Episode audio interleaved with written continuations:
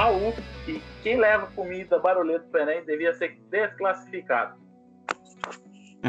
Concordo. Eu sou o Paulino Pérez e o Enem só serve para poder acabar com o psicológico da juventude brasileira, que já não, lá é, já não é muito lá essas coisas. Né? É isso aí. Hoje só estamos eu e o Paulino aqui vamos falar um pouquinho sobre o Enem, quando surgiu, como funciona, a, a luta para conseguir tirar alguma nota.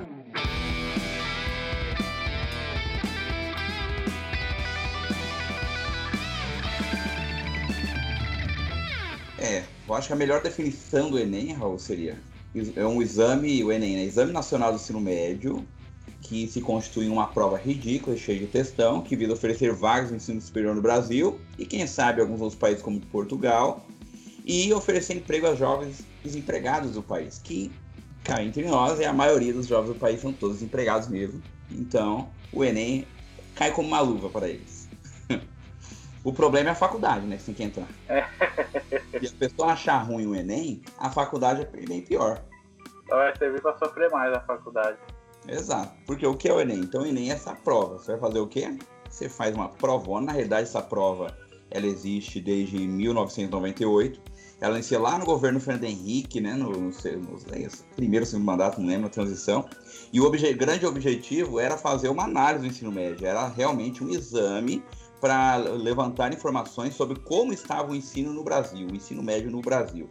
Conforme o tempo vai passando, troca-se a presidência, sai Fernando Henrique, entra o, o Lula no, no, governo e o governo dele resolve mudar né, ele, alguma atribuição do Enem, que não é mais só um exame para análise de resultados, mas sim um exame que pudesse também levar os alunos na faculdade, porque um projeto que teve nesse período foi de acesso à universidade, né? Na realidade, foi um projeto que começou lá com o Fernando Henrique, onde ele possibilita, possibilita o aumento do acesso à universidade, ainda de forma tímida, e também ele cria algumas leis que vão facilitar a abertura de universidades privadas no Brasil, tirando aí o monopólio da rede pública, né? Enfim, então começa. É quando chega o Lula, ele expande essa ideia, ele expande esse propósito e aí os alunos vão começar cada vez mais a estar na faculdade. Lembrando que o Brasil do passado, estar tá na faculdade era algo bem. Era raro, né? A pessoa conseguia entrar na faculdade. era, era uma pessoa rica de primeiro mundo. É, a pessoa ela era vista como a última, o último biscoito do pacote, né? Ninguém conseguia entrar, era difícil, tinha poucas vagas. Hoje em dia se popularizou muito. Hoje em dia, se, se você deixar o seu CPF cair na calçada de uma universidade particular, você já está matriculado e nem sabe. é, também é mais fácil entrar numa faculdade que tirar um cartão de crédito hoje em dia. Exatamente, abrir uma. É, tanto é que os, os jovens só conseguem abrir uma conta no banco por causa da conta do estudante, senão não conseguia abrir. Você vira. Ah, a faculdade que eu participava, ela. O, a, a carteira estudante era um cartão de crédito do Santander. Você, só, se você quisesse abrir a conta Santander, você só ia lá embaixo e eles ativavam aquele cartão como cartão de débito e crédito. Mas peraí, você matriculava na faculdade e conseguiu o cartão de crédito? Ou você ia no banco, fazia o cartão de crédito sem saber se já estava matriculado na faculdade? Não, você se matriculava na faculdade primeiro. Cara, Ele realmente. O cartão, cartão de estudante, era um cartão de crédito a carteira de estudante, era incrível. É, é, eu acho que também. Quando eu fiz a. estudei na, na UMESP, na Universidade Metodista de São Paulo, é, eu estava fazendo um, um, programa lá, né? E era um cartão magnético também, né? Só que não era de banco, mas era um cartão magnético, ele servia para desconto em vários lugares. Então, existe uma facilitões aí que só o tempo trouxe para o Brasil, coisa que não tinha, gente. Você que hoje é estudante ou fez, se tornou estudante de faculdade há pouco tempo, você não sabe quando a faculdade no Brasil era tudo mato, você não tem ideia. Por isso que o Enem ele foi muito importante. Então, para você que xinga o Enem hoje e despreza o Enem e fala mal do Enem, você tá certo. Mas é necessário. Mas não pode falar mal por causa que também se você tá, na, se tá fazendo uma faculdade hoje particular é por causa da NET. É, Boa, pública, né? Então, mas. mas é particular também, você acha que não, mas você mesmo falou que ele ajudou a muitas faculdades a abrir a mesma particular, que tem o ProUni, que ajuda, que é outro programa do governo, que está em conjunto junto com o Enem e ajuda você a conseguir ingressar na faculdade particular com a bolsa, né? Exato. Se você quiser falar do Enem, mal do Enem, pode falar, porque é tudo verdade. Mas também tem que falar as coisas boas.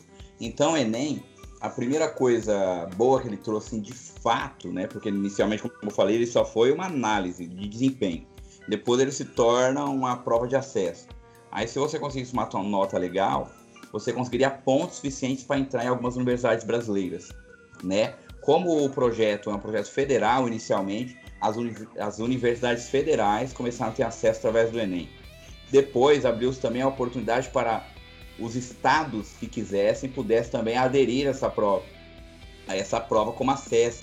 Então algumas universidades estaduais também começaram a aderir ao Enem. E como o Raul disse, depois foi estendido esse projeto para a universidade pública, primeiro ProUni, inclusive foi muito criticado na época, porque ah, o dinheiro público sendo usado para bancar bolsa de estudos para aluno em faculdade privada. Então, por exemplo, vou lá fazer a prova, consigo uma pontuação legal e me inscrevo na Unicesumar, ou na Unifatesse, ou sei lá, na, na PUC, que também é privada, né? Aí eu vou lá, me inscrevo, faço, e o dinheiro que eu, eu deveria pagar, eu não pago para a faculdade, porque quem paga é o Estado brasileiro, é o governo federal. Esse é o ProUni. Até esqueci de ficar ProUni. Você lembra, Raul? ProUni? ProUni? Ah. Vamos ver o que o Google tem a dizer. Vamos ver aqui, pera aí. É Programa Universidade para Todos. Que é Programa Universidade para Todos, né? É, é, é, e as, as universidades privadas tinham algumas vagas já separadas pelo ProUni, que teria acesso pela, pela, pelo Enem. E depois ah. veio o FIES. Eita, o FIES. É a sua dívida eterna, FIES. É o financiamento, como é que é? Eu também não sei. Eu nunca lembro inicial nenhuma. ah, o FIES é a dívida para a vida toda, né? É. É, é financiamento ao estudo do ensino superior. Fundo de financiamento ao estudo do ensino superior. Isso, ou seja, vamos lá. Então o Raul vai lá, faz o bagulho, faz o Enem, consegue uma nota legal. Depois que ele consegue essa nota legal, ele usa essa nota através do site, da plataforma do INEP, que é o site aí do governo aí dos estudos, que também não lembro o que significa. Eu sou muito. Isso porque eu trabalho com educação, tá, gente?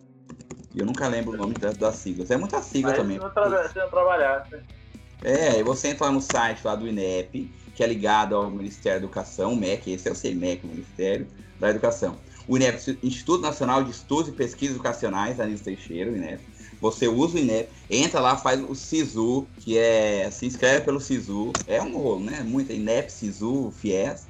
E é. então você consegue, através do sistema de seleção unificado, o SISU, você se inscreve, usa os seus pontos na universidade que você escolheu para o curso que você quer. Então lá, você foi, foi bem no Enem, você tirou uma prova legal, uma nota legal, você tirou 700 pontos e ultrapassou aí o, o Curitiba na tabela do Brasileirão, né? Porque tá feio Curitiba, Botafogo.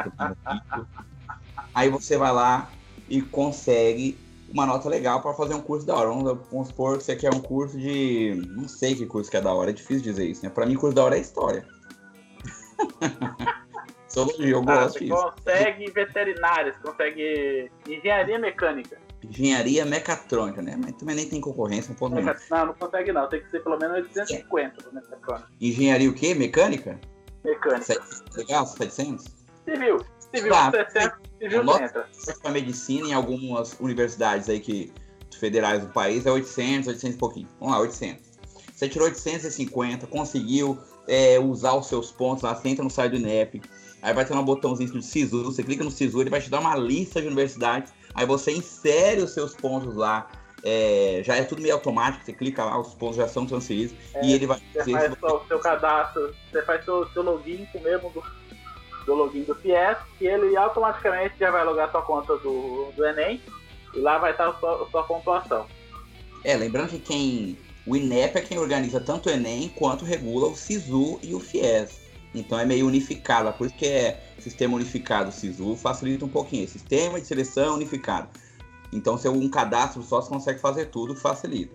Ponto pro INEP, que só tem, na minha opinião, em muitos casos, pontos negativos aí. Enfim, aí você vai lá e faz. Então, você consegue entrar bancar. Então, você vai fazer a sua faculdade. Vamos supor que o curso é medicina, que eu falei, são quantos anos? Cinco anos, né? Fora a residência. Cinco anos é o curso normal. Você faz os seus cinco anos, aí você faz um acordo com o governo, né, com o INEP, e nesse acordo você vai pagar após terminar. Existem vários acordos, né, Raul? Sei que. Não, você... esse, é, esse é o FIES. O, o CISO, ele não faz isso, não. O CISO. O CISO. Tá. O CISO não é o O CISO é para entrar em federal, universidades públicas, né? No caso. Ah. Ele, é, o SISU ele vai substituir a nota, em vez de você fazer uma prova na faculdade, você faz o Enem e se cadastra em duas ou três faculdades com aquela nota. Em faculdade federal ou públicas, né? Que estão, faz parte do que faz parte, que são inscritas no governo para aceitar essas notas. Daí, por exemplo, aqui em Paranavaí temos a, a Unespar, que se não me engano, metade das vagas são dire, direcionadas direto para o SISU, Que é estadual, né? que é estadual. Na federal agora, a Unespar, não é? Não, estadual. estadual. Daí elas, metade das vagas delas já são, dire- são diretamente direcionadas para o povo fazer inscrição pelo SISU direto. Daí você, você entra lá, de conforme são três ou quatro dias de inscrição, se não me engano. Você faz a inscrição, conforme os dias vai passando, a cada semana, a cada seis horas, a- o povo se inscreve e a- ele vai atualizando a nota de corte. Daí se o povo entrou com mais nota naquela prova, automaticamente você vai ou vai subindo ou vai descendo nessa colocação. Daí o SISU funciona assim, chega no final, dependendo do sistema da faculdade, você consegue fazer inscrição direto pelo site. E mas muitas faculdades não aceitam a inscrição. Por isso que tem muitas vagas em universidades federais e públicas que, que acaba deixando para depois. E tipo assim, o povo tem que ser presencialmente para fazer inscrição. Daí o que acontece? O cara é aqui do Paraná e passou na universidade lá do Roraima. Ele tem que estar presencialmente, depois que saiu a nota, em dentro de dois ou três dias para fazer a inscrição. É muito pouco tempo, né? É tão pouco, É. é muito pouco. Daí o que acontece? Vai para a segunda nota de corte, daí vai para a segunda chamada e, e acaba também não dando. De vez em quando sobra até a décima chamada, que daí passou as duas chamadas pelo SISU, e daí depois, se nenhuma dessas vagas foi preenchida ou um pouco número, ou sobrou vaga depois dessas duas chamadas pelo SISU, a faculdade que faz a chamada. Se depende da chamada, vai por nome, vai pelo, pelas notas, ou se você apareceu lá e tiver a nota de corte, chega lá, chega lá tem 15 vagas. E chegou lá do- 10 pessoas, não importa a nota. Você vai entrar independente da nota. Você se inscreveu, você entrou. Entendi. Comigo aconteceu algo parecido. Eu tava, estava servindo tiro de guerra, né? Eu fui pro Alegrete, mas eu fui na última chamada, na décima chamada. Nossa, tinha cinco, décima chamada, tinha cinco vagas ainda. Tinha duas para engenharia elétrica, tinha duas para engenharia, engenharia mecânica e uma para engenharia da computação. Eu fiquei em sétimo, no, no povo que tava lá escrito. Hum, E, e foi presencialmente. Se eu tivesse ido numa chamada anterior, eu tinha conseguido entrar.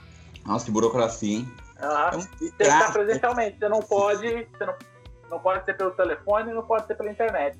Tem que ser presencialmente. E esse, seu Raul, pode ser um dos motivos que pode explicar o porquê que o Enem é tão odiado. O Enem é odiado por muitos motivos. Um deles é esse, a burocracia. Mas esse não é o primeiro. O primeiro é a prova em si. Porque o que vem depois da prova também é, é detestável.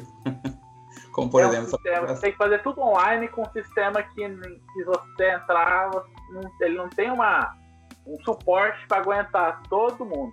Ele sempre vai ficar caindo. Você é um, todo mundo dentro ao mesmo tempo. Não tem suporte. Não aguenta.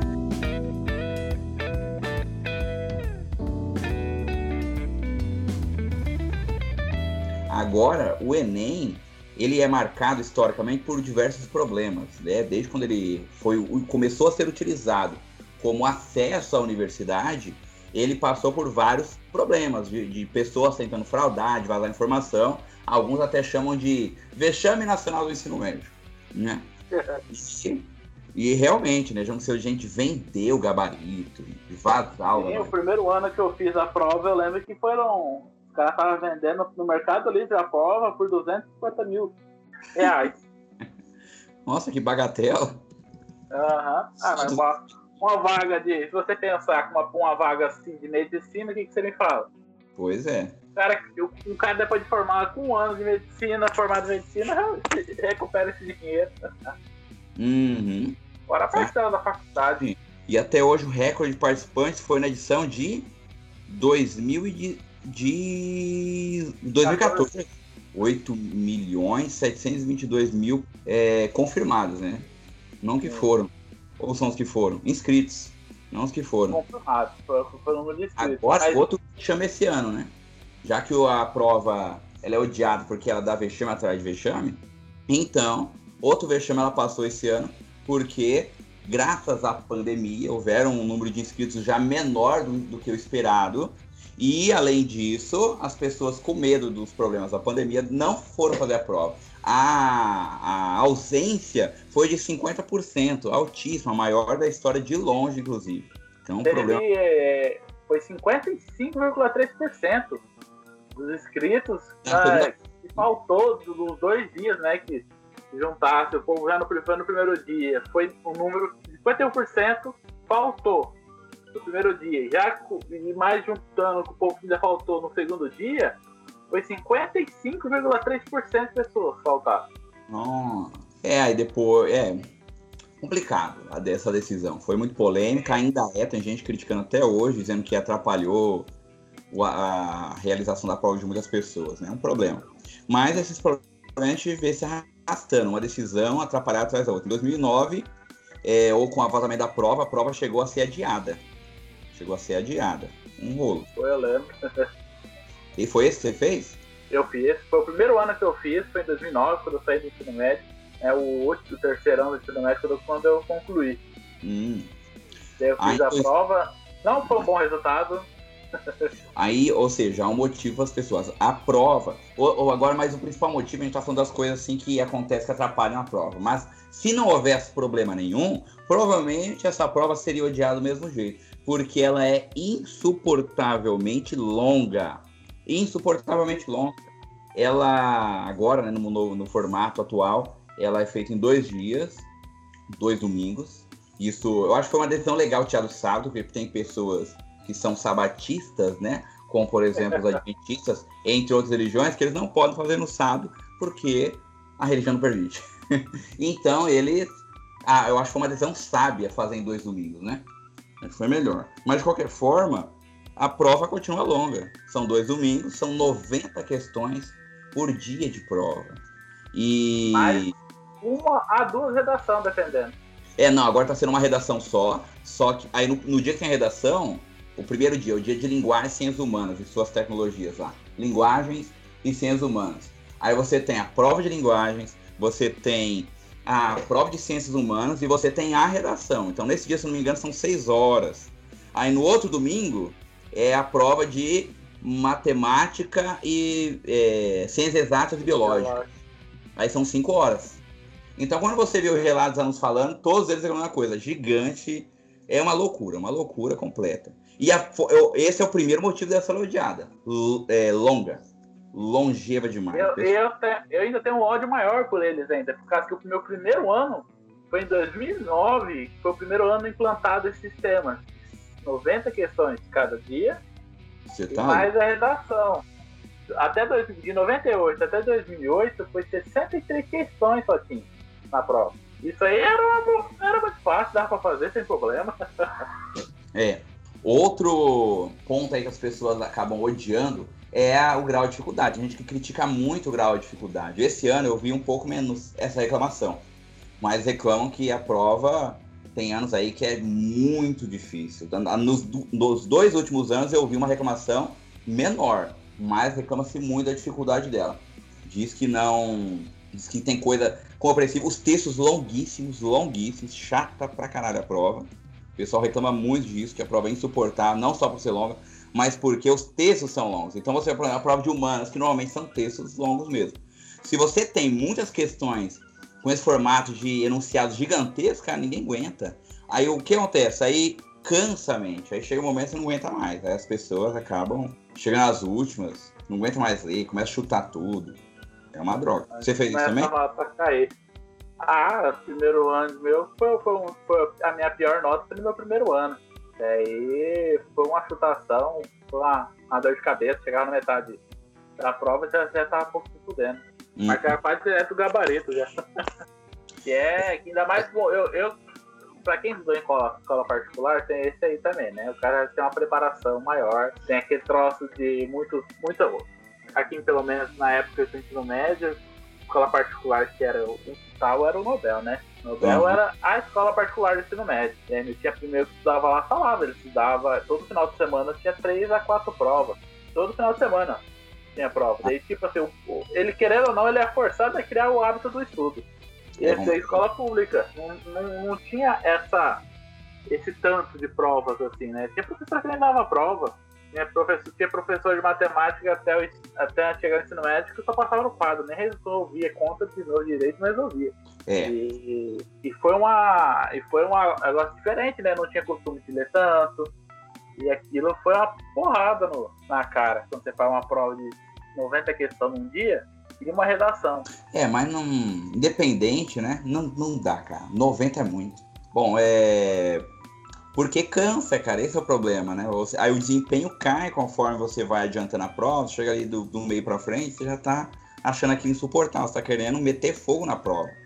Jogar no meio da sala, meter fogo e sair gritando no meio da rua ainda.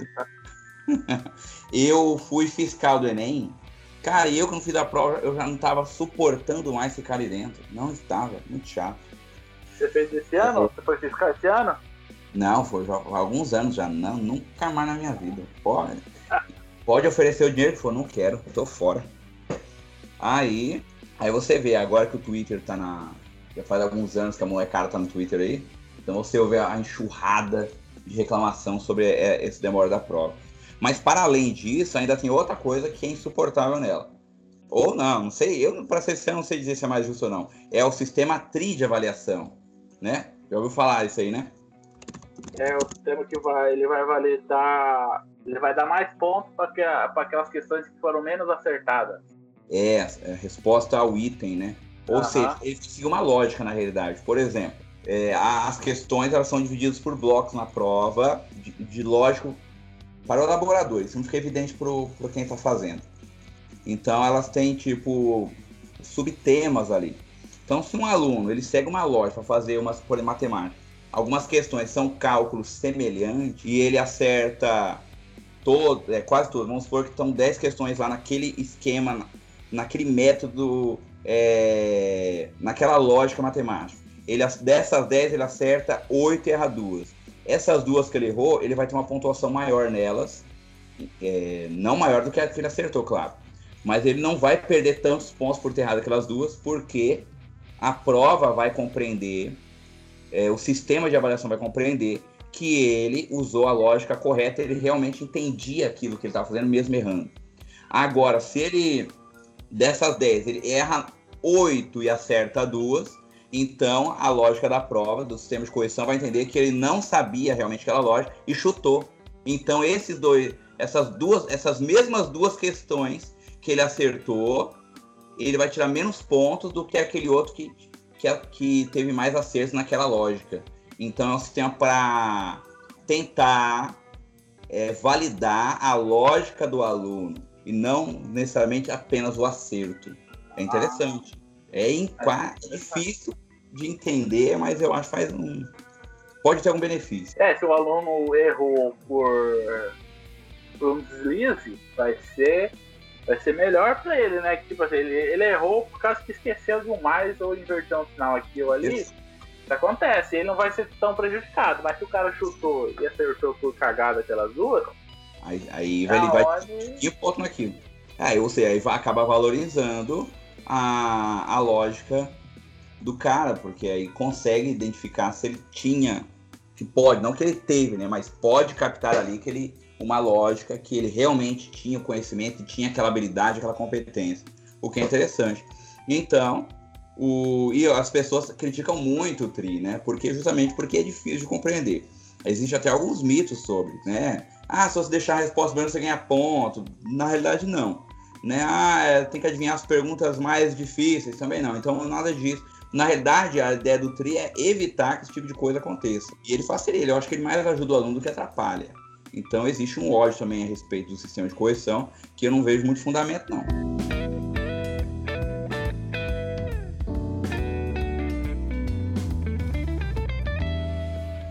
E mais alguma coisa que dá ódio nessa prova, além de tudo? É. Ah, é a polêmica que nós tem, né? Você viu esse ano? A polêmica do que o, INEP agora foi dia 28 de 1, ele tá no site da UOL, e foi, foi quase acusado, foi acusado de racismo, né? Uma polêmica sobre racismo. E numa pergunta lá que foi colocada, a, a mulher, um texto de uma americana, né? Foi colocada lá, qual que é o certo, né? A resposta. Daí, tipo, o INEP colocou como a luta de uma, uma feminista, né? Como uma atitude de resistência, era uma questão certa, né? E a, a correta estava como a outra, que era uma postura de imaturidade. Hum. Depois, mas eles, eles, eles, eles, viram isso aí que eles fizeram, como ter que estava errado, se for colocado com uma questão de maturidade, ele já ele inverteu, né? Ele já, já mudaram e falou que foi uma atitude de resistência a correta, agora é. Hum, esse eu não tinha visto, não, pra mim é novidade. Sim. Mas sempre tem alguns questões na prova, né? Além dos escândalos de vazamento, essas coisas ainda tem ah, isso. E aquele ano que, o, que os alunos que tiraram C na prova de de, de, de, redação escrevendo a receita de miojo, um só colocando o hino do Palmeiras. É, é um bom da porra aquilo lá também. Então, depois disso, eles, eles ficaram mais rigorosos na correção dessas provas. Sim. Aí, aí agora, agora flexibilizou de novo essa correção do, do, do ano anterior, do ano passado para cá. Não sei como é que tá sendo, não. Teve uma época também, acho que foi 2000, sei lá que não foi. Alguns alunos tinham vazado que eles tinham feito a forma antecipadamente, antes dos demais. Deu, deu Sempre tem coisa ruim acontecendo. E esse ano também teve. Aí ah, as questões aquelas que são polêmicas, né? Por exemplo, teve um ano que teve uma questão da Simone de Beauvoir. A Simone de Beauvoir é uma filósofa que trabalha as questões da mulher na sociedade, o, papel, o comportamento. A, a, a mulher na sociedade, para é, resumir de forma bem grosseira aqui, claro. E uma das, das frases mais populares de toda a obra da Simone de Beauvoir é que não se nasce mulher, é, se faz mulher, né? Ou seja, você. É. Por quê? Porque a Simone de Beauvoir não está trabalhando o, a mulher ali só como gênero, né? Só como questão de gênero, tipo, mulher é questão de sexo, né? É, é, nasceu mulher, nasceu homem, mas mulher enquanto o que a mulher é, o que ela representa na sociedade, enfim. Aí, só que as, as pessoas que não nunca leram a, a filósofa, eles começaram a falar, ah, então agora a pessoa pode dizer é, se ela não é homem, se é mulher, blá blá blá blá, e reduzir a, a discussão lá embaixo, num nível que não faz sentido algum, né? E pronto, aí é, muitos exigiram bagunça, que né? tivesse esse tipo de coisa, falando que é inclusive doutrinação marxista, né? Inclusive teve, tem gente que chama a prova de do Enem de exame de noções esquerdistas marxistas. que nome ah, teve a prova do ano retrasado, se não me engano, 2017, que foi 2018. Não lembro qual ano que foi. Teve o, o tema da redação era violência contra a mulher. Como é que é? E teve uma. Foi violência contra a mulher, né? Uhum. Daí é, o texto falava sobre isso, sobre o crime e tudo mais. Teve um advogado, o pai, o filho fez a prova, e que entrou e processou o, o MEC, por causa que ele tem o direito de quiser bater na mulher dele. Uhum. Você vê? Aonde nível chegamos, né? E ele falou que ele tem o direito de quiser fazer esse tipo de coisa. Mas a pessoa. É, nossa senhora. E a próxima, a próxima prova devia sair lá usando a notícia que essa mulher bateu nele, né? Pra revidar. Seria interessante a mulher ter sido cacete, né? Cara, é complicado. Agora, outra questão aí que as pessoas criticam, faz um pouco de sentido, mas também deve ser uma análise feita de forma mais fria, porque senão fica meio injusta, é a respeito do que. Por que o Enem é tão injusto? Porque algumas. É, e ele é injusto de alguma forma, sim. Ao mesmo tempo que ele também diminui algumas injustiças. Olha que coisa incrível, né? Primeiro, sabe o que é injusto no Brasil? Vestibular, cara. Vestibular é injusto. Se você for fazer uma faculdade no Uruguai, não existe vestibular. Por quê? Porque lá eles levam a questão do direito de todos a sério aqui nessa questão de acesso à universidade, coisa que no Brasil sempre foi negado. Lembrando que quando a gente para para analisar a história da América Latina, a, a colonização espanhola ela inseriu as primeiras faculdades no Brasil já no século XVI, 1500 e alguma coisa, 16, 17. O Brasil só foi criar as primeiras faculdades aqui, faculdades, hein, no século XIX, quando a família real portuguesa veio para cá. Aí começou a faculdade de medicina, lá em Salvador, depois construiu outros em algum lugar, criou também um centro de pesquisa no Rio de Janeiro, que é o o Jardim Botânico, muito importante. É, só que universidade. Oi? O Butantan? Não, o Butantan já é veio para a República. República. Foi o Jardim Botânico do Rio de Janeiro, no, com a vida do João, Dom João VI, que ele queria a ideia de modernizar o Brasil, já que agora o Brasil se tornava capital do Império. Então entrou as faculdades de medicina em Salvador, o Jardim Botânico no Rio de Janeiro, é, e vai modernizar várias coisas no país. Enfim. Então, só que universidade mesmo só vai ser criada no Brasil no século XX. Aí vem, né, no início do século XX, 20, é, é, no início do século XX, com as várias pandemias que acometiam o Brasil no final do século XIX e no século XX, foi criado os institutos de pesquisa é, para a produção de remédios e vacinas. Aí o Butantan vem, né? Oswaldo Cruz, com apoio do governo do estado, que eu não lembro quem que era, e o presidente do Brasil, o Pereira Passos, não lembro. O, e aí eles criam o Instituto Butantan, que era uma fazenda, na realidade, na região de São Paulo, né? Ou seja, tá, tá se valorizando o conhecimento, mas não em forma de universidade. Universidade mesmo vai ser alguns anos depois, aí no início do século XX. Então, ou seja, o Brasil nunca deu acesso à sua população ao estudo. E quem podia estudar eram os filhos da elite. Né? Primeiro eles iam. Podia como sair do país, né? Conseguia para é, estudar. Como eles não. Os filhos da elite não tinham como estudar aqui porque não tinha universidade, eles iam para para Lisboa estudar na Universidade de Coimbra, que é uma das principais do mundo até hoje, né? E depois iam para cá e traziam os ideais iluministas, que na época era bem divulgado, etc, etc. Tá? Mas no Brasil não foi dado acesso. Aí quando cria-se as primeiras universidades, é para atender a elite. A UFPR, por exemplo, é um caso clássico, né? Entender a elite. E assim por diante. A Augusto também. A USP é super Até hoje, se você for pegar, é um caso de, de pessoa elitista, né? Que você, com pouco estudo no ensino médio, estudo na escola pública, são poucos que conseguem ir fazer uma faculdade, uma faculdade e conseguir manter, porque tem que estudar, tem que trabalhar, tem que manter uma casa, tem todo um processo de volta. Não é apenas ir estudar, né? É aí que entra o processo vestibular. Como ele é elitista e você está certo, existe uma pesquisa de alguns anos atrás que de 70% dos alunos que estudam em universidade pública são da classe média ou da elite. Da, na universidade pública, hein? são da classe média ou da elite. E 30% ah, vem da. Quem da... Entrar na, na, Você pega a prova da PUC. A prova da PUC, eu fui fazer a prova da PUC com o meu conhecimento de ensino médio sem fazer o cursinho. Eu fiz um ano de cursinho, mas sem, sem o meu ano de cursinho. Eu fiz a prova com o ensino médio no público. Eu consegui acertar, acho que foi 30 questão de 90. Meu primo, que estudou em escola particular a vida toda, num só que ele saiu, ele foi para Londrina, ele foi para Curitiba, fez cursinho de manhã e noite, teve esse acesso a mais educação. Ele no ensino, segundo ano do ensino médio, ele ficou, ele conseguia entrar, ele conseguia passar, já ter passado no ensino médio. No segundo ano do ensino médio, ele conseguia ter entrado na, na USP. Na Sudeste, ele conseguia entrar. Por causa porque ele tinha o preparo já para isso, né? É, então, os, então é isso que acontece. No Brasil, os vestibulares foram criados para dificultar o acesso desses grupos que não tinham acesso à escola, ou quando tinham a escola tinha uma qualidade menor em relação às privadas, então dificultou. Até hoje funciona assim. É, assim, assim como você deu o exemplo seu, do seu primo, acontece ainda. Então a pessoa da escola pública, numa corrida até a universidade, ela já está uma volta atrás de quem estudou na escola particular. Então ele, ele tem dificuldade de alcançar. Então, o, as faculdades, ou melhor, as escolas, os colégios privados, eles se especializaram em preparar alunos para os vestibulares. Então, aí com o, o ensino médio, como ele tem um sistema de correção diferente, ele diminui um pouco essa desigualdade. Não é que ela é eliminada, ela continua existindo, porque toda prova ela não consegue captar bem o conhecimento de ninguém. Mas ela diminui um pouco porque ela valoriza a lógica por trás de suas respostas.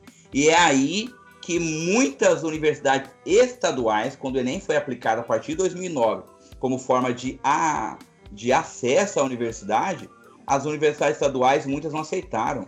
A USP, eu não me engano, eu não sei agora se ela passou a aceitar agora recentemente ou ainda não aceita, porque prefere o vestibular. E o que acontece? Aí existe uma acusação gigante por trás, também não sei se é verdadeira, mas faz todo sentido, de que existe um grande acordo dessas, dessas, desses grandes colégios particulares de São Paulo com a USP e a Unicamp para que eles sejam preparados para entrar nessas universidades. Porque se fosse pelo Enem, seria mais difícil desses alunos entrarem, porque a prova valoriza, antes de mais nada, a lógica e não o, é.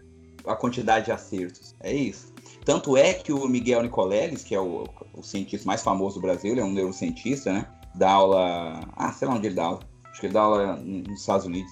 Ele vai dizer que os donos de cursinhos, ele disse uma vez, é, ele vai dizer que só os donos de cursinhos eles, eles não querem o Enem, eles não querem o Enem porque o Enem representa a democratização do acesso à universidade. Eles têm algo contra o Enem. O que seria esse algo? Acordos com os colégios. Ele faz uma acusação gravíssima aí, né? Gravíssima. E aí faz sentido para mim, inclusive. Faz, faz todo sentido, né? É. E aí, por causa que o, o, o, Enem tem muita gente que consegue tirar uma nota muito uma nota alta sem precisar frequentar fazer 3, 4 anos de cursinho para conseguir passar na outra, por exemplo. O Enem, o Enem ainda, não agora, mas antigamente, né? Agora que nosso grande presidente tirou. Eita porra. Tirou o Ciência Sem Fronteira, né? É. Agora, Raul, mas... É um absurdo, né? O governo pagar alunos lá fora para fazer um doutorado, fazer um mestrado, pra bolsa, isso tudo para a melhoração do nosso país. Isso é um absurdo. É, falando ainda aí, tem a questão da evasão de cérebros no Brasil. A pessoa estuda aqui, universidade pública, USP, UEM, Unicamp, Unespar, o UFPR, o UFF, não sei. Ela estuda aqui, é, faculdade pública, universidade pública e vai embora do país. Não, claro que não. Se a pessoa quiser ir embora, ela pode ir embora, óbvio. Entretanto, não existe um projeto no Brasil para manter esses profissionais aqui, ou seja, não tem algo atrativo para eles, é o que a gente chama de evasão de cérebro. Então, as pessoas informadas, que têm capacidade de dar continuidade numa mão de obra qualificada no Brasil, desenvolver ciência e tecnologia, eles vão embora, desenvolver ciência e tecnologia para a Alemanha, para a França, para Portugal, para os Estados Unidos, para a Inglaterra, para a Itália. E não ficam aqui porque não existe uma atratividade no mercado brasileiro, atividade que Aí vai embora. Então tem muito, é. muitos problemas na, nossa universidade ainda. E no acesso a ela. Se você, você vê isso, agora nossa, nossa grande, nosso grande presidente falando de novo do, do Felipe filho de uma mãe, ele do, a, a, nossa a nossa verba pro, pro CNPq, né? Foi ah. de 21 milhões. Quem aqui? Está falando daquele ao qual nós não dizemos o nome? É, aquele que nós não, dizemos. o inominável. A, a, a, verba para 2021 é de 21 milhões. Eu tava ouvindo um, um, um Nerdcast aqui do. Ah, eu não lembro qual que é, acho que é o Leonel, que é um. Ele é um psicólogo, estudou em Minas Gerais e ganhou bolsa para estudar nos Estados Unidos. Né? Ele participa diretamente no Nerdcast ele fala que os projetos, ele, tanto particular como federal, que é bancado pelo governo, ou em particular como a Google, Facebook, sempre estão bancando projetos, é, a, a, verba que eles utilizam para passar pessoas assim em coisa de 5 milhões de dólares. Um projeto é, é a verba que nós temos o ano todo para pesquisa no Brasil. Cara, é verdade. Então, o. O pós-doutorado recebe para é, participar dessas pesquisas em torno de 200 a 300. E como você já falou, no Brasil faz o contrário, né? Cortando dinheiro da pesquisa. Sim. Olha, um, um pós-doutorado para trabalhar, tipo assim, o cara é o chefe de pesquisa. Mas o cara sozinho, um, um, um pós-doutorado, sozinho não faz pesquisa, né? Ele fala, o cara tava falando. Ele precisa de vários doutorando, mestrando, pós-doutorado para fazer, conseguir fazer uma pesquisa mais ampla consegue captar todas as informações para conseguir fazer um, um, resultado mais adequado, um resultado mais coerente, né? E aí, para você pegar um pós-doutorado para ir, para ir em bolsa com você, tem que pagar em torno de 200 a 300 mil dólares para esse pós-doutorado. Caramba. Tipo assim, isso sai do dinheiro da pesquisa. Por isso que uma pesquisa nos Estados Unidos tem bolsas de pesquisa que é de 6 milhões, 7 milhões de dólares, e aí vai para cima. Por causa que você tem que ter essas outras pessoas para te auxiliar a, fazer uma pesquisa mais completa, né? E aqui no Brasil, como que você vai conseguir chamar um cara desse que vai receber um milhão e meio de reais para fazer, para acompanhar uma pesquisa? Que a verba do ano para o país todo é de 21 milhões. É um absurdo, cara.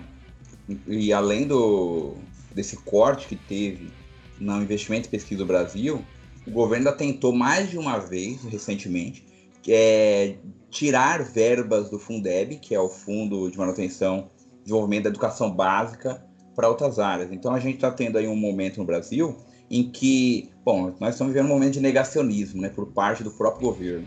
Negacionismo da, da ciência, negacionismo da. Por exemplo, a gente está vivendo uma época de pandemia da própria vacina negada. Então, poxa, que, como que nós vamos conseguir resolver o problema se o governo está tirando dinheiro justamente do setor que poderia desenvolver? Olha só, o Brasil faz parte do BRICS, né? Brasil, Rússia, Índia, China e África do Sul. Dos BRICS, ó, a China produziu sua própria vacina, a Rússia, inclusive saiu hoje o resultado da, da eficácia da Sputnik, Sputnik 5, a vacina russa, de 91%. Até agora, ah, é, e saiu uma revista publicada mundialmente, revista famosa. Ou seja, até agora tem a maior eficácia, surpreendente 91, alguma coisa por cento. E também a, a Índia também está fabricando suas vacinas e o Brasil nada. O Brasil nada, por quê? Porque está cortando. Então é um momento delicado da ciência no Brasil. O aluno que está nem tá entrando agora, ele já, ele já sai prejudicado. O ponto de partida já está prejudicado, infelizmente. Sim, aí só que o Brasil foi um dos primeiros países do mundo a conseguir fazer a cifrar o código genético, né? O Brasil tem um dos maiores pesquisadores do mundo. O, ele, o chefe de pesquisa e desenvolvimento de prótese, é o, aquele robô que foi dado o primeiro chute da Copa aqui no Brasil. Você lembra aquele robô que foi para dar o primeiro chute da Copa aqui? É, é o Miguel Nicoleles, o cara, neurocientista. É, ele, então, ele é um brasileiro, bicho. Ele é chefe de pesquisa, desenvolvimento de robótica e de neurociência uma, uma, da maior instituição de, de, de, parte de tecnologia do mundo, que é o MIT. É. Ó, o Brasil, eles por exemplo, quando o Brasil investe, ele consegue. Então, o problema do Brasil é investimento mesmo. O exemplo da Petrobras, que é uma empresa pública. É, ela tem, ela importa tecnologia em prospecção de petróleo em águas profundas. E é um exemplo. O Brasil ele é capaz de, de desenvolver. Nós não temos tudo aquilo que queremos porque não tem investimento. Nós seríamos capazes de ir muito longe se investíssemos, né, em várias áreas da tecnologia no Brasil, mas não, ficamos aí presos a uma visão é, subserviente, que prefere comprar tecnologia e ciência do que desenvolver a sua própria. Porque vivemos um movimento de obscurantismo negacionista. Terrível. Inclusive o Enem. Olha só o Enem desse ano. Como o atual governo ele não gosta de assuntos polêmicos, porque acaba é, respingando nele de alguma forma, então a prova de humanas ela quase não teve questões de história. E quando teve questões de histórias, evitou-se assuntos mais da história contemporânea, que são mais recentes, justamente porque poderia respingar de alguma forma no presidente da República e nos seus aliados. Então, nós estamos vendo uma época de acriticidade, negacionismo e obscurantismo. E é bem nesse contexto que o Enem acabou sendo encurralado ali também.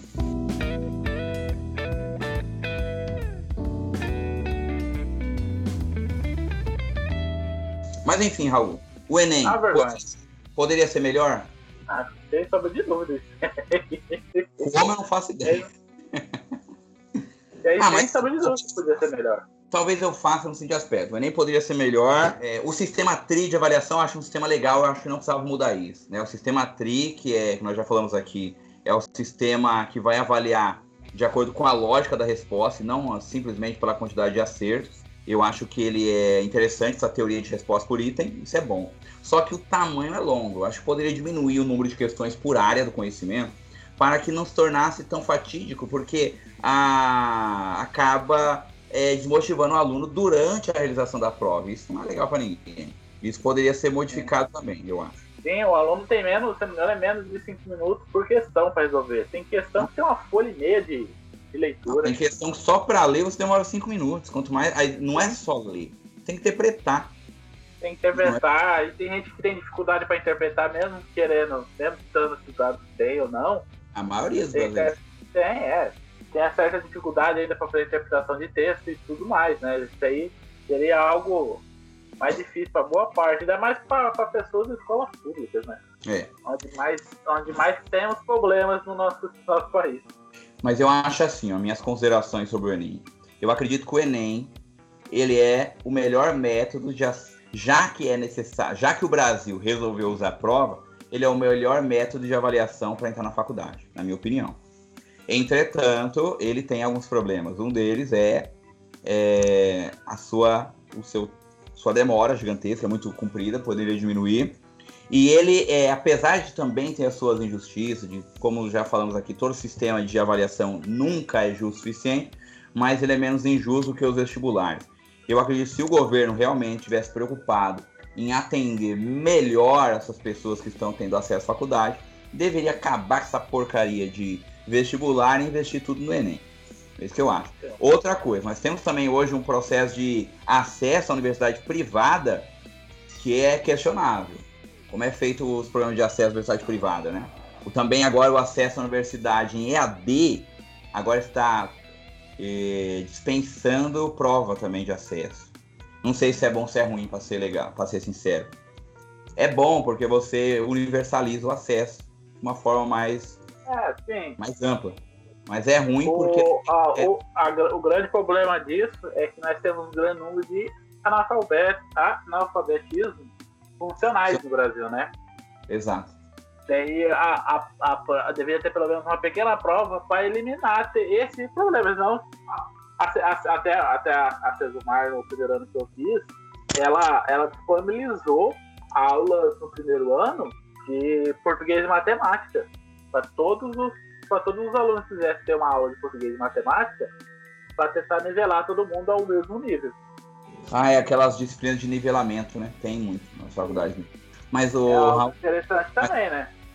Mas ao mesmo tempo. Não era, não era disciplina, tipo, era opcional pro, pro, pro aluno ah, é opcional. Mas ao mesmo tempo, eu não sei, cara. Eu concordo com você, porque realmente, como não tem um critério. Um, não tem critério, ou critérios bem frágeis, bem. Então, muitas pessoas ali que têm uma dificuldade mesmo gigantesca de entrar, entram e depois têm dificuldade de arrumar emprego justamente porque se formou mal mas ao mesmo tempo universaliza o acesso que é bom. Aí eu dei o exemplo lá no começo da Argentina e do Uruguai. E inclusive tem muito brasileiro saindo do Brasil para fazer faculdade de medicina na Argentina e no Uruguai justamente por, por não ter vestibulares. Então, não sei qual é a saída, para ser sincero. Melhorar o ensino básico, né? Fazer a escada, o ensino básico, conforme vai indo, vai melhorando, né? E a nossa educação básica é cheia de problemas, cara, justamente como você falou. O analfabetismo funcional no Brasil é gigantesco. O Ariovaldo Ramos, que é um sociólogo e teólogo brasileiro, alguns anos atrás ele fez uma afirmação interessante. Nessa afirmação, ele disse que 68% dos brasileiros são analfabetos funcionais. E quem é analfabeto funcional? É aquele que lê um texto e tem dificuldade de entendê-lo. Ele sabe ler, mas ele não consegue entender a totalidade daquela informação ele sabe fazer conta também, não é? Ele não é, ele não é que ele não sabe nada, ele sabe muita coisa, só que ele tem dificuldade a fazer. Então, ao realizar um cálculo, ele às vezes tem problemas de realizar o cálculo, sim, caso a lógica dele não consegue é, interpretar aquilo. E a interpretação de texto mesmo, né? Enfim, então tem tudo isso, tem vários obstáculos. Educação básica também precisa mudar. Mas se a gente corta dinheiro do Fundeb, como é que a gente melhora essa educação básica? Se você não consegue valorizar o profissional da educação, as pessoas também não querem fazer faculdade de licenciatura porque elas sabem que a, a dificuldade que elas terão em conseguir ter estabilidade financeira é bem pequena. Então são vários obstáculos, passando por salário, passando por diretrizes do, das secretarias de educação, ou do MEC, tudo, tudo, cara, conspira contra a educação brasileira, parece. Tudo. E o Enem é só o resultado disso, né? É a consequência. É a consequência.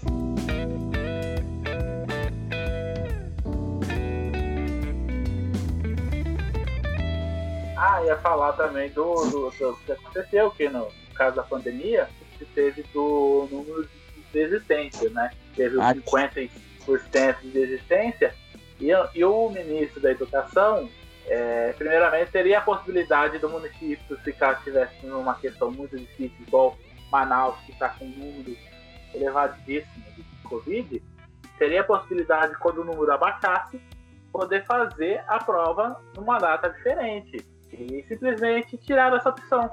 E para quem estava com Covid, foi dada a opção de querer fazer a, prova em outro dia. Foi agora, se não me engano, semana passada agora, na uhum. semana agora ou vai ser no próximo. Vai poder fazer a prova de substituição. Por que não poder, não pôde todo município que estava com alto número, ou prefeito que estava preocupado, cara, com a saúde, toda a população não pôde fazer esse, esse processo. Falou assim, não, nós não vamos fazer a prova agora, estamos com alto número de infectados, está tá crescendo, o sistema de saúde já está quebrando, e fazer uma data onde podemos ter um controle maior e com um número menor de infectados. Eles não né? querem. Eles não, o Ministério da Educação ele adotou uma postura de não ter diálogo. Lembra, que nem você falou isso aí, ó, que não ouviram. Lembra quando houve a enquete que fizeram lá para saber qual seria a melhor data? Os alunos votaram abril. E não fizeram em abril, fizeram agora em janeiro. Então cagaram completamente para a opinião daqueles que responderam a enquete. Assim como cagaram agora para essa situação. E além disso, ainda teve a, a, a gravidade de mentirem. Porque eles disseram, não, não, é no máximo 50% das salas. Teve sala que estava lotada, tinha bem mais de 50%. Aí não deixaram esses alunos entrar e eles estavam, segundo o, o próprio INEP, para fazer aula naquelas salas. Só que não puderam fazer. E agora, como é que fica? Sim. É, a, a Camila ela foi, ela foi fiscal, ela falou que teve, teve sala que teve 6, 7 a 10, até 10 alunos que não pôde fazer a prova, porque eles iam marcar outra data, porque a sala já tinha chegado no seu limite de pessoas, e eles iam escolher uma segunda data para eles fazerem a prova, porque não, não pôde. Não, aí ainda marcou uma data, mas teve aluno que eu vi aí nas reportagens que saiu, ficou sem saber o que fazer, porque ninguém falou nada, não sabia o que fazer. É, aluno é, assim, já, ah, você perdeu. A Camila falou que, que não teve lugar nenhum para fazer essa informação. O fiscal devia ter, passado essa informação e falar pro povo, mas teve lugares que nem o fiscal sabia, que não foi passada essa informação para frente. É para você ver como é que o, o INEP lidou, né? Ou seja, foi um. A gente está vivendo uma, uma época também de, de que as instituições estão sendo todo passo por cima, ninguém para nada. É uma, como é que pode dizer, uma anarquia completa, não funciona as coisas direito. E o Ministério da Educação, que sempre teve seus problemas, agora piorou. Tava ruim, de repente parece piorou. Beleza, gente, nós vamos ficando por aqui com esse improvável mundo novo. E-mails para contato aí, improvável mundo novo, arroba gmail.com, as redes sociais também, tudo improvável mundo novo. Estamos no Twitter, no Instagram, no Spotify. Tem um canal no YouTube, mas não tem nada, tá parado lá, então não acontece nada. Mas estamos aí. Obrigadão por participar aí. Chegou até aqui, obrigado. Falei, não quer fazer, falar alguma coisa aí? Galera, valeu mesmo. E no próximo Enem, apesar de todos os problemas, apesar do ódio, apesar do ranço, apesar de tudo de ruim que você alimenta contra o Enem, faça. É a sua grande oportunidade de fazer uma faculdade e ter um ganho maior, sair do desemprego. Eita, que tá difícil. 14 milhões de desempregados é a sua chance, hein? ah, eu, eu, eu ainda tô desempregado, já, já vai pra fazer seis meses aí. Mas faculdade, faculdade que eu já vi, Raul, Faculdade é um porque o pessoal é faculdade para jogar sinuca e fazer festa. Faculdade é um recreio de quatro anos e quando você sai, está desempregado. Tô mentindo? É, como, você, como diz um primo meu, você sai do futuro do Brasil para virar estatística. Exatamente. Isso aí, falou. Falou, gente, até mais.